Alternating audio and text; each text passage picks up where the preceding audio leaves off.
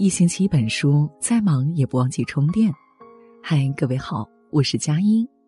那么今晚我们想和大家分享到的文章是：自律的三个层次，你在哪一层？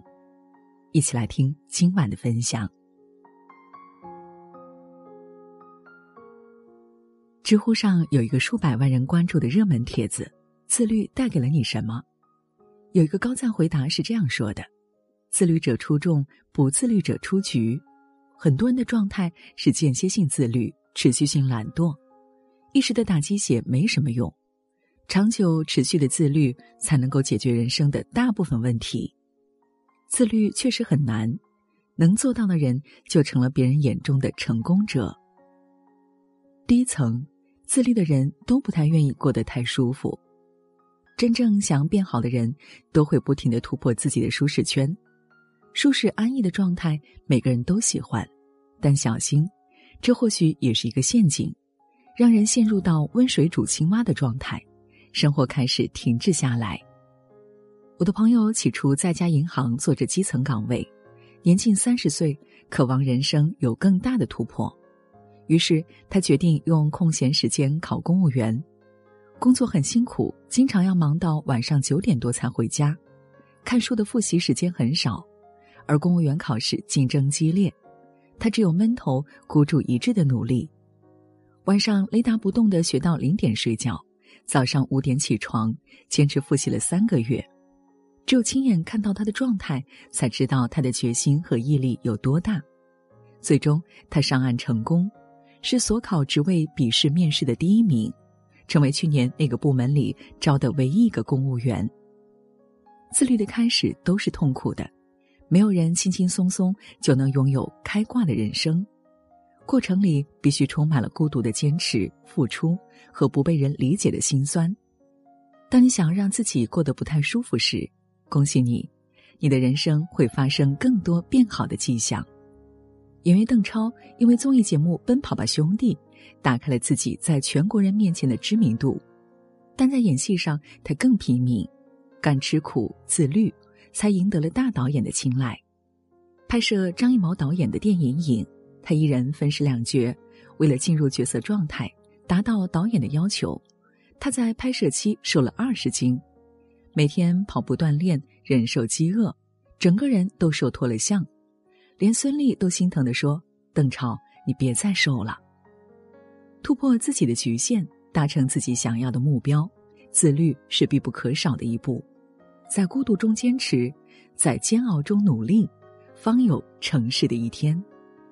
第二层，自律的人都有明确的欲望。什么是自律呢？有一位作家给出了定义：自律就是有目标、有方向，积极主动的做事，坚定不移的执行计划，最终达到自己想要的结果。每天叫醒自己的不是闹钟，而是梦想。当你真的想干成一件事，有成功的渴望，有变强变好的欲望时，自律这件事对你来说就不是被动要做到的。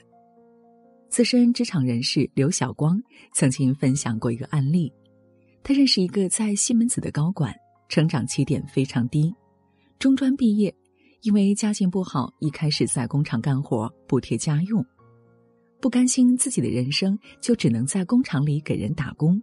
他就一边做工一边看书复习，考上了自考本科，后来又考上了名校的研究生。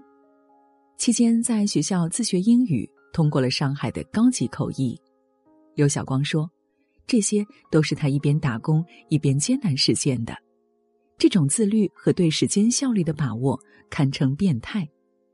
不要说没有时间提升自己，或者努力太苦了，不管起点有多低。”保持一种向上自律的精神，付出努力，不把及格线当终点线，就会不知不觉在同龄人里脱颖而出。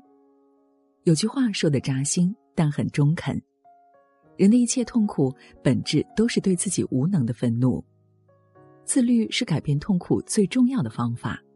通过自律，在面对问题时，我们才会变得坚定不移，并能从痛苦中获得智慧。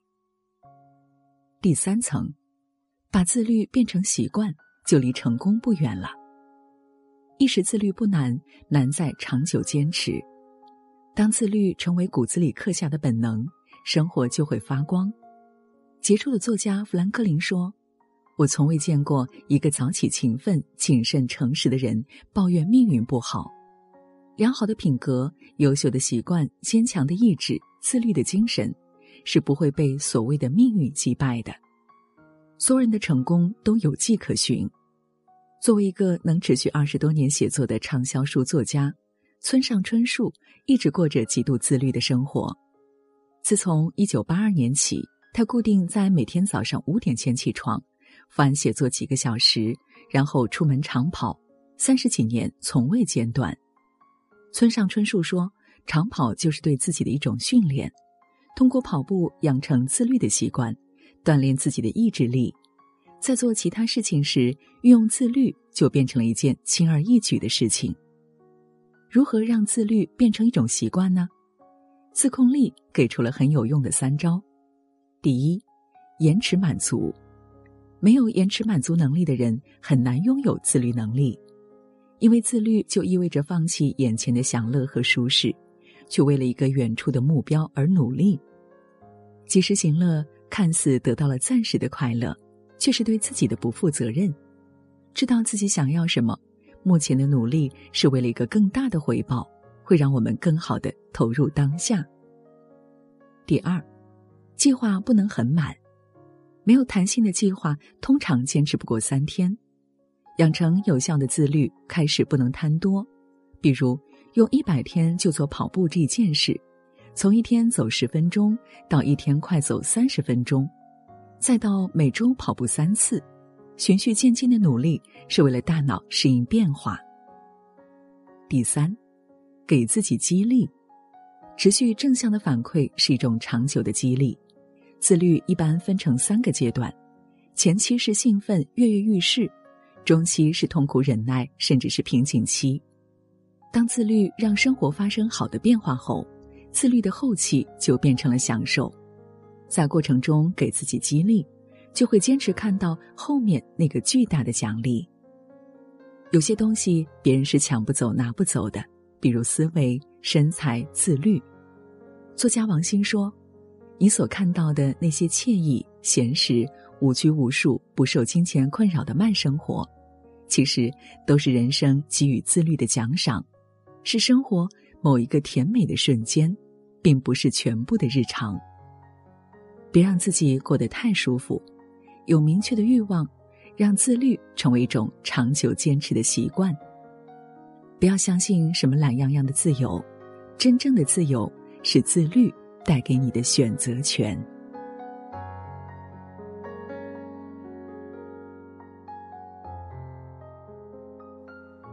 好了，这就是今晚我们想和大家分享到的内容。